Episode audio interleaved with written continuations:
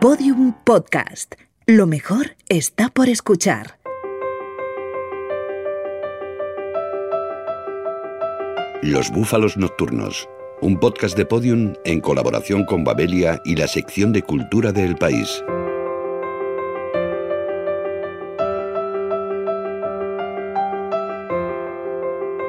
Soy Sol Salama, editora de Tránsito, y acabamos de publicar la novela La azotea de Fernanda Trías.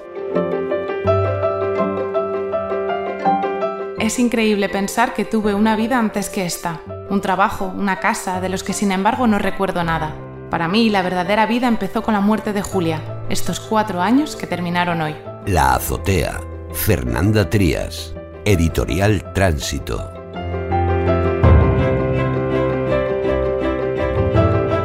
A los búfalos nocturnos les gusta recibir nuevos miembros en la manada. Por eso hoy están contentos porque llega una nueva editorial al mercado. Se llama Tránsito y su responsable, Sol Salama, nos hablará de su filosofía, sus planes de futuro y su primer lanzamiento, La Azotea, de Fernanda Trías.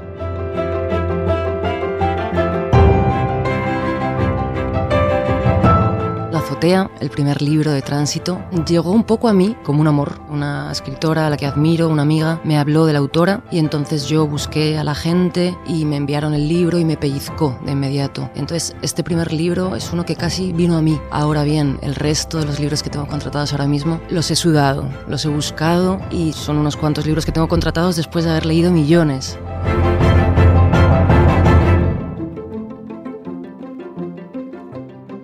Pero ya saben que nuestros búfalos no se conforman con cualquier cosa y para demostrarlo nos invitan a visitar la exposición sobre Henri Matisse que organiza el Museo Carmen Thyssen de Málaga, a conocer los secretos que esconde la biblioteca del actor Eduard Fernández, las recomendaciones musicales de Loreto Sánchez sobre la obra de Federico García Lorca y el montaje escénico de la obra Siete años que se estrena en los teatros del canal en Madrid.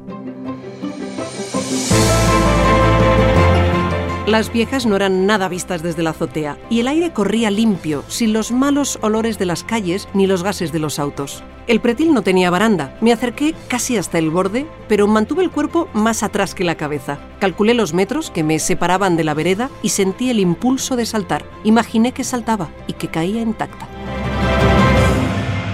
La azotea, el primer lanzamiento de la editorial Tránsito, con Sol Salama, editora.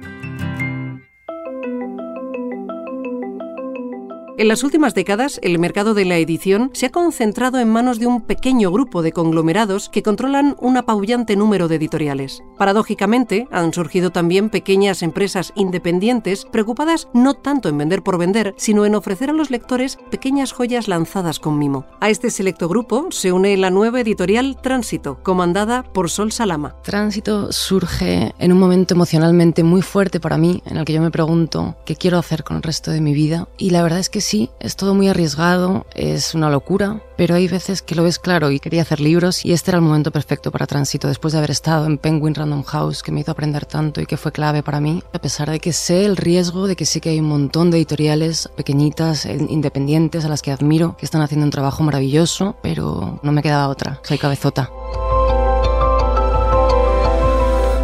Sol Salama no es una recién llegada a este mundo. La trayectoria de esta joven editora ha orbitado siempre en torno a la cultura, la lectura y la escritura. Por eso, esta nueva aventura profesional llegó de forma natural y consecuente. He estado dando vueltas en círculos a la escritura, a los libros. He sido redactora, me encantaba escribir, estudié traducción, luego un máster en periodismo cultural. Hubo un momento en mi vida en el que ya me cansé de tanta vuelta y dije, Sol, ¿qué es lo que te apasiona? Pues eres una apasionada de los libros desde pequeña. ¿Qué puedes hacer? Pues hacer libros.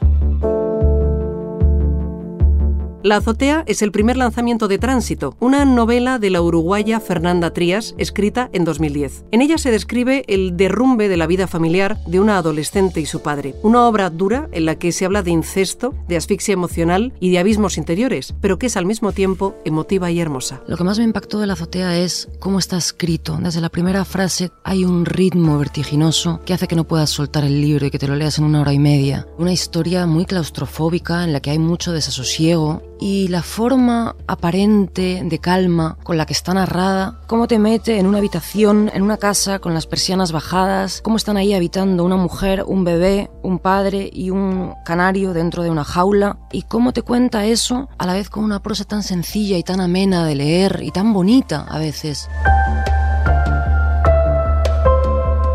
Comenzar la andadura de una editorial con un libro como La azotea no está exento de riesgos. Nos hallamos ante una obra de temática difícil que hurga en el interior de los personajes sin ninguna complacencia. Ha sido osado eh, empezar con un libro así porque yo sé que no es una historia cómoda, eh, no, no, no va a ser del agrado de todo el mundo, pero no voy a empezar la editorial con un libro en el que yo no crea. De este libro estoy profundamente enamorada, de las cosas de las que habla, las que invita a reflexionar y de su prosa, de cómo escribe Fernanda Trías. Entonces, ¿por qué no comenzar la editorial con algo que a mí me ha conmovido tanto?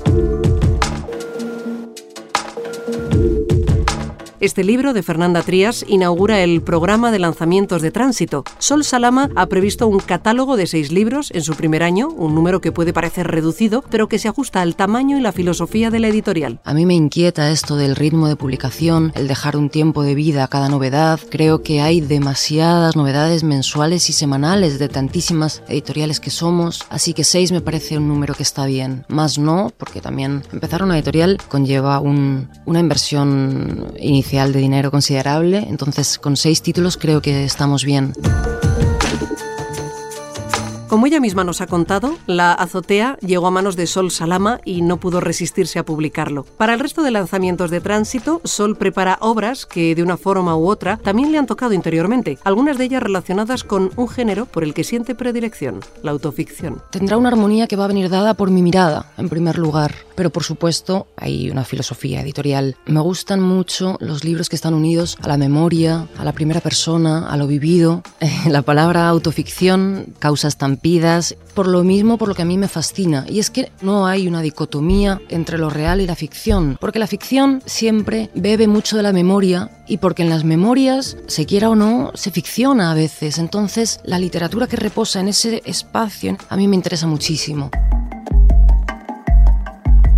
A finales de octubre saldrá a la venta el segundo volumen editado por Tránsito. De nuevo se trata de una obra escrita por una mujer con un tema difícil y narrado desde una dolorosa experiencia. Se llama La memoria del aire y es de una autora belga desconocida en España, Caroline Lamarche vuelve a ser un libro escrito por una mujer, duro. Es un relato autobiográfico y es un testimonio emocionante, conmovedor y estremecedor que cuenta sus experiencias con las violencias del amor romántico y rompe el silencio acerca de la violación. Pero el cómo está contado hace que no sea un libro amargo, sino empoderador y poético. Desde aquí deseamos mucha suerte a esta nueva aventura editorial, un pequeño sello que viene a enriquecer los estantes de nuestras librerías con obras delicadas, necesarias y valientes.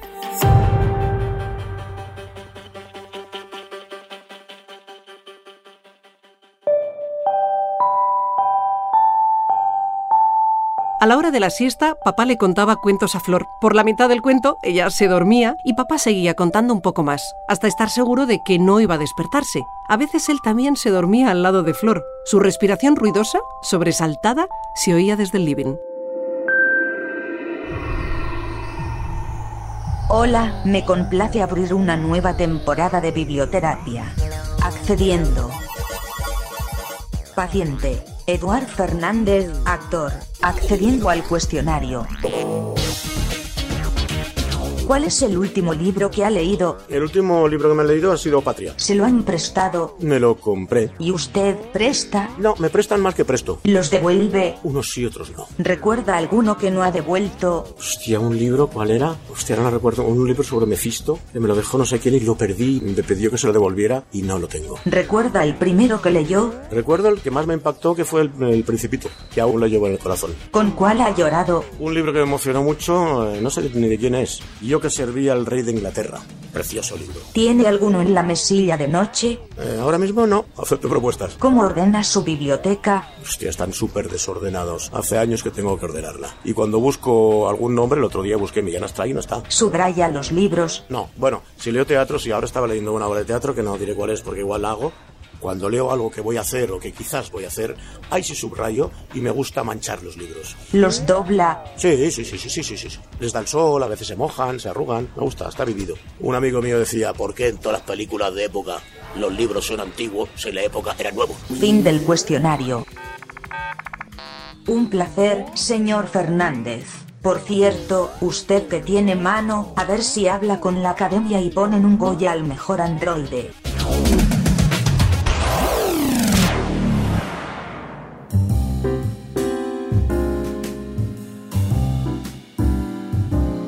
Entretuve un rato con las fotos. No conocía a las personas con las que Julia se abrazaba, joven y sonriente. En otras estaba con papá. Julia había envejecido, tenía las caderas anchas y el abdomen protuberante. Igual conservaba la misma sonrisa que en los recortes de diario, una sonrisa amplia, de comercial para pasta de dientes, pero también fría y como mandada a hacer.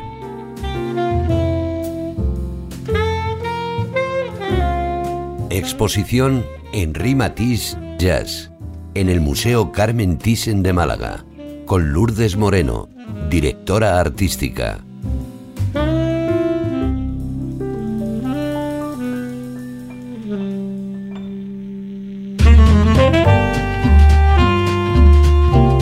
Qué bien, hoy no solo asisto a la presentación de una nueva exposición, sino que además se trata de una muestra sobre Henri Matisse en el Museo Carmen Thyssen de Málaga. Lo curioso del caso es que no se exponen cuadros, sino un libro. Sí, yo también me quedé ojiplático al saberlo, pero resulta que es un libro de ilustraciones y lo que cuelgan en las paredes son sus láminas. Pero como tiendo al bucle, eh, mejor que lo explique la directora artística del museo, Lourdes Moreno. Teriaz editor, coleccionista, le escribe una carta a Matisse que comienza así, sueño con un libro sobre el color. Y Matisse así es como genera este que es, según Teriad, uno de los libros más bellos que se han realizado nunca sobre el color. Y que finalmente quedó concluido con 20 ilustraciones.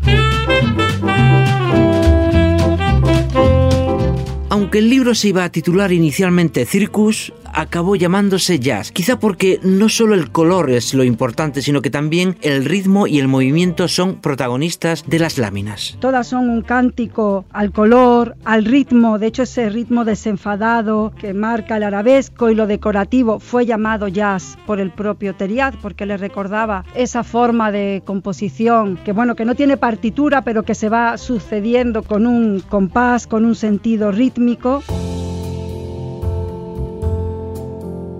Iba a atacar el catering, lo reconozco, pero se me ha puesto mal cuerpo al enterarme de que Matisse realizó esta obra después de ser operado de un cáncer de estómago. Ay, en un periodo de su vida muy complicado, probablemente muy doloroso, pero que el libro en sí mismo es un cántico a la vida y a la alegría de vivir. Llegó a comentar que la alegría de vivir iluminaba su obra mucho más que antes y que en ese momento, en ese periodo de su vida, estaba logrando lo que no había conseguido 50 años eh, atrás de su fructífera trayectoria. Bueno, se me ha pasado el mal rollo, así que ataco al primer camarero que veo y le robo la bandeja de gambas Tandori. Voy mirando las láminas y veo que son collage. Claro, después de la operación el pobre Matisse no estaba para ponerse de pie a pintar, así que agarró unas tijeras y se lanzó como loco a recortar. Matisse siguió de forma muy directa el trabajo de impresión, de composición. Él hacía, recortaba los papeles pintados, los componían en un estarcido con plantillas y se reproducían las distintas formas, a veces con efectos de superposición, con efectos de collage. El resultado es un proceso artístico laborioso. Qué casualidad, yo de pequeño era muy aficionado al collage. De hecho, a mi padre le recorté la enciclopedia ilustrada y no le hizo mucha gracia, la verdad. Él decía que le recordaba la talla de los escultores sobre la piedra, es decir, concedía al color un valor sólido, un valor importante y vital. Y esas imágenes de tonos vividos surgen con recuerdos de sus propios viajes, del circo o cuentos populares.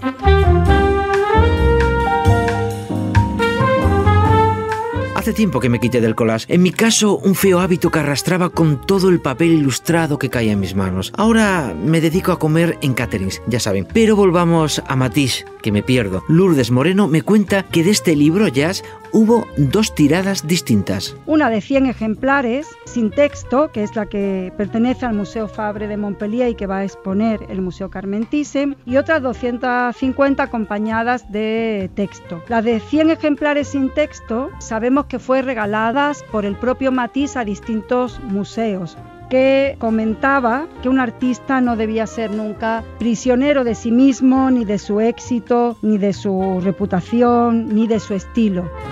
Bye.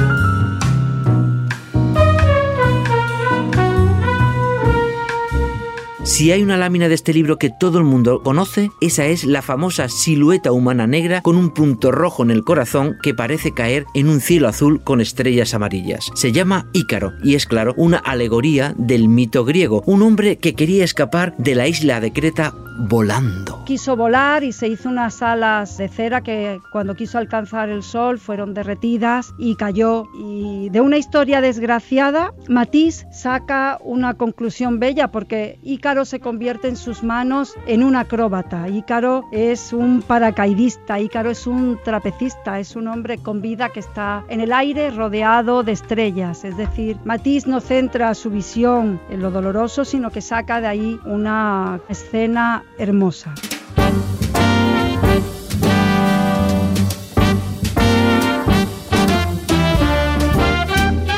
Yo, al contrario que Ícaro, no tengo ninguna gana de marcharme de aquí, que estoy muy a gusto. Las láminas me parecen fantásticas y el catering sublime. Con estas tartaletas de salmón sí que me subo yo al cielo. ¿Para qué quiero alas de cera?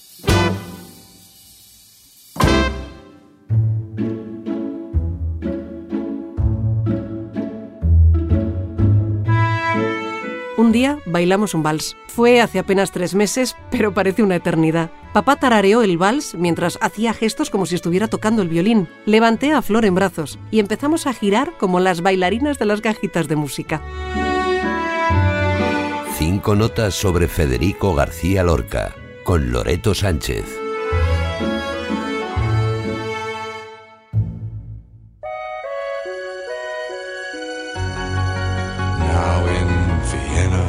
There's ten pretty women. There's a shoulder where death comes to cry. There's a lobby with 900 windows. There's a tree where the doves go to die. There's a piece that was Este año se cumplen 100 años del nacimiento de nuestro poeta, de Federico García Lorca. Cuentan que cuando Leonard Cohen llega a su casa en Granada, se agachó y se sujetó el pecho, como el que no puede respirar, un poeta conmocionado con otro. Llevaba mucho tiempo estudiando cada una de sus obras, releyendo sus poemas. La historia de Lorca, su muerte, su gira americana, su ritmo, su dolor, se convirtieron en una auténtica obsesión para el músico canadiense. Cohen encontró en nuestro poeta una auténtica inspiración y usó su obra como letra para sus canciones. Esta canción se trata de una traducción casi literal del pequeño vals vienés. La fusión de estos dos talentos dio la vuelta al mundo y Cohen quiso inmortalizarla en su hija, a la que llamó Lorca Cohen. Pero no fue el único ni el primero, que se quedó impactado al conocer los poemas de Federico. Muchos han convertido su obra en canciones, sus versos en estribillos, que muchas veces cantamos sin saber de dónde vienen. Tiene sentido. El poeta soñó durante su adolescencia con ser músico, soñó con irse a estudiar piano a París. Además, se cobijó bajo el gran Manuel de Falla y, quizá por eso, su obra es considerada música, con el ritmo perfecto para acompañarla con instrumentos. Hay ejemplos en todos los géneros, del flamenco más puro al rock más duro.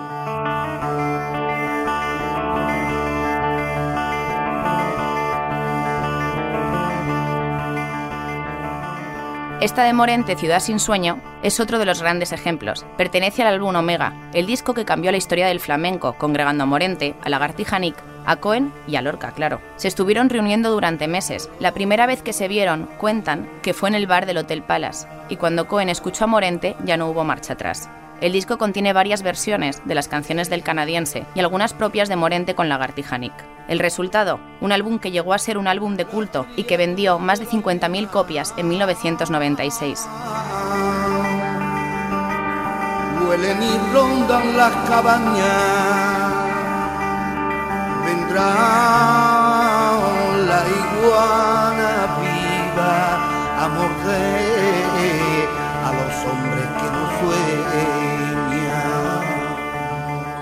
Veinte años más tarde, se recuerda como el disco que abrió las puertas del flamenco, llevando incluso a Enrique Morente al Festival Primavera Sound. Pero no siempre fue así. Cuando se publicó las críticas fueron durísimas, venían de los suyos. Los más puristas saltaron a degüello. Morente se había vendido a la comercial. Él le respondió que la única música que se escucha por una minoría es la música mala y que la buena siempre llega a un público masivo.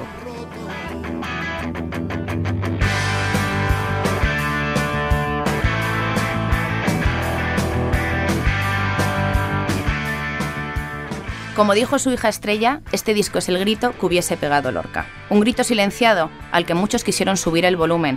Este es el caso del grupo Marea, utilizando uno de sus poemas como inspiración para una de sus canciones más conocidas, Ciudad de Gitanos.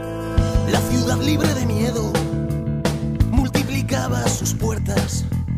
40 guardias civiles entran a saco por ellas. Los relojes se pararon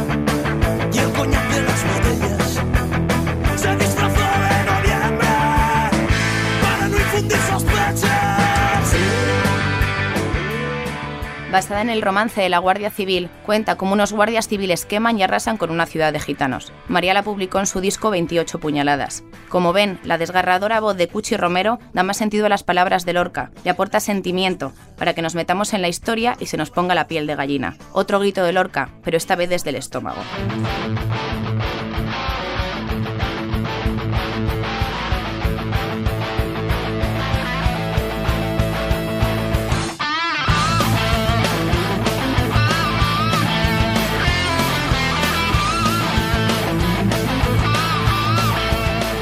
Lo mismo ocurre con Extremo Duro, que utilizó los versos de los encuentros de un caracol aventurero para puta, que en 2002 les llevó a tocar el cielo. Este poema es uno de los que Lorca dedicó a su público más joven, que era tan importante para él, con una alta carga ideológica, con una crítica social, religiosa y política fortísima. Más que tiene la alameda miles de ojos dentro de mis tinieblas. Nosotras no la vemos, las hormigas comentan y el solo alcanza la hierba. Que nada me interesa de alrededor. Más alto de la locura. Me encuentro a mi Iniesta encontró en aquellos versos la mejor inspiración para sus canciones. El Orca de ayer era perfecto para el hoy, y el público de Extremo Duro alzó esta canción como una de las mejores del grupo, sin saber que la idea había surgido en 1918.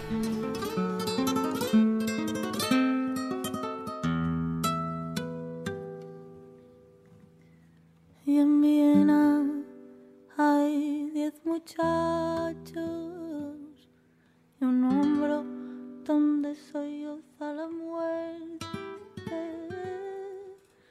Hay un bosque de palomas,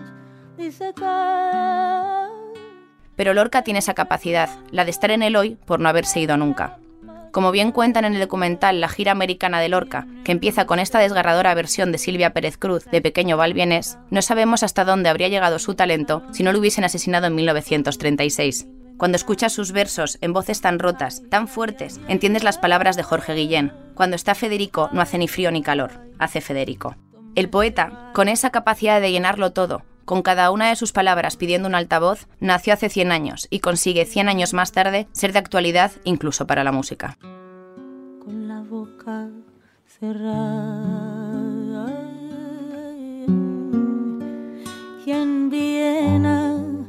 Hay cuatro espejos donde juegan tu boca y los ecos, ecos.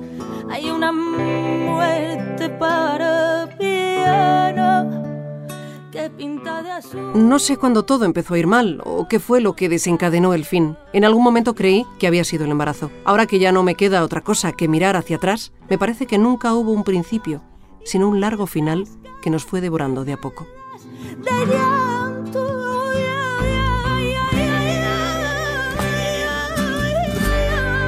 Siete años en los teatros del Canal de Madrid con Daniel Veronese y Juan Carlos Bellido. Soy Daniel Veronese, director de teatro.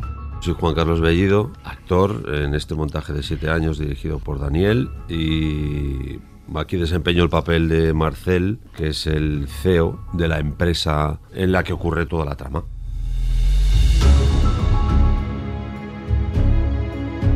Cuatro personas que son amigos que de repente pegan una y se hacen súper. Creo que en estos tiempos es fácil encontrar eso, ¿no? Y de repente dicen, bueno, ¿por qué no desviamos un poco de dinero y les cae este, la justicia como no le cae a otros peces grandes, ¿no? Son bastante parecidos a nosotros, son gentes que no, no son delincuentes, pero han hecho algo que los enfrenta con la justicia. Si lo veo con mis ojos, yo creo que la única justicia que podría prevalecer sobre estos cuatro personajes sería pues que los cuatro pagaran lo que tienen que pagar por haber cometido, y en esto difiero de lo que decía Daniel, que decía que son cuatro personas normales, no son delincuentes. Si nos atenemos al hecho delictivo en sí, de que supone defraudar Hacienda, sí que son delincuentes. Es una película que me pasó Pedro Larrañaga. Era muy teatral porque sucedía también en un solo espacio. No la adapté mirando la peli, sino teniendo el guion. Fui muy crudo con el lenguaje, con las acciones, con los acontecimientos, de acuerdo a mi visión teatral, ¿no? Reduje, cambié y modifiqué cosas que en cine pueden llegar a ser valiosas, pero en teatro brillan mal y no tienen potencia dramática. Sí que es verdad que lo que plantea la, la obra es una decisión muy complicada y en la que, pues evidentemente hay que dar un paso adelante y aceptar que tal vez sí que tenemos un precio y eso es lo, lo, verdaderamente duro, ¿no? Darte cuenta de que en según qué situaciones puede ser que todos tengamos un precio.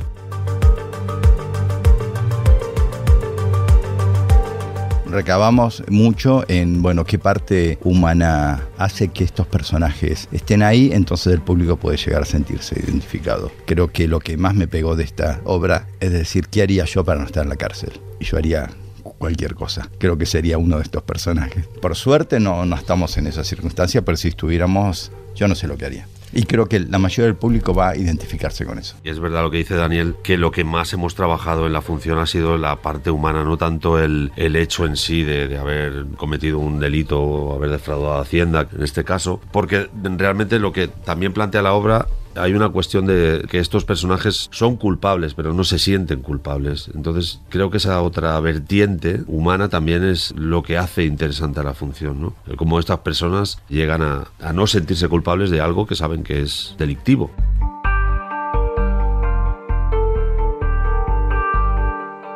Hemos trabajado de una manera bastante sádica.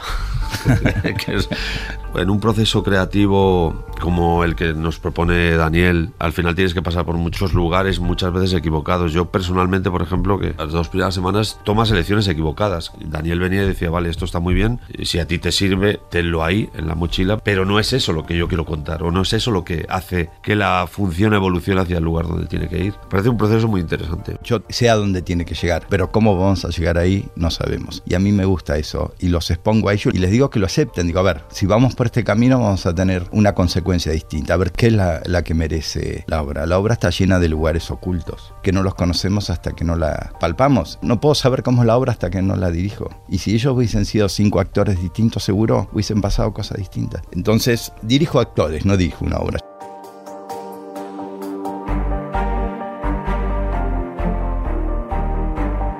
Que todo lo que ocurra en escena, o al menos el teatro como lo entiende Daniel, o, o, como yo también me siento identificado con ese tipo de teatro, de que todo lo que ocurre en escena debería ser verdad, debería ocurrir de verdad. Cada segundo, ¿eh? Pero es verdad que no toda verdad encima de un escenario es interesante. Y eso también es difícil aceptarlo, ¿no? Porque a veces cuando estás trabajando desde el punto de vista del actor, digo, te parece que estás trabajando de una manera muy verdadera, muy real, poniendo toda la carne en el asador y con todas las emociones, y de repente viene Daniel y te dice, vale, eso está muy bien, pero no es interesante. O no es, es verdad, o no es, necesario. no es necesario. Claro, puede ser interesante, pero para los que estamos contando, no. En esa jugada de ajedrez no puedes agarrar y sacar una ficha y poner una ficha de damas, por ejemplo, de. Digo, qué bonito esa idea, digo, pero no sirve. no sirve para la partida.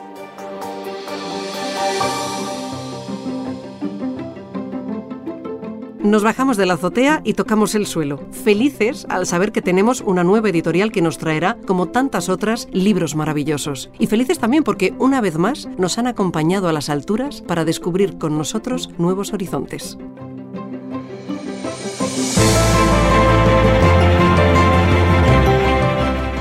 Yo no estoy en contra de la literatura como entretenimiento. Ahora bien, considerar la literatura un entretenimiento nos trae un problema y es que competimos con las pantallas, con las redes, con todo. Y yo creo que muchísimos lectores lo que buscamos al leer es comprender un poco el mundo en el que vivimos, comprender nuestras emociones, comprender las emociones de los demás y a esto ayuda este tipo de literatura, porque son libros que te sacuden, que te hacen preguntarte cosas, que ponen tus demonios enfrente de ti misma y que te cambian.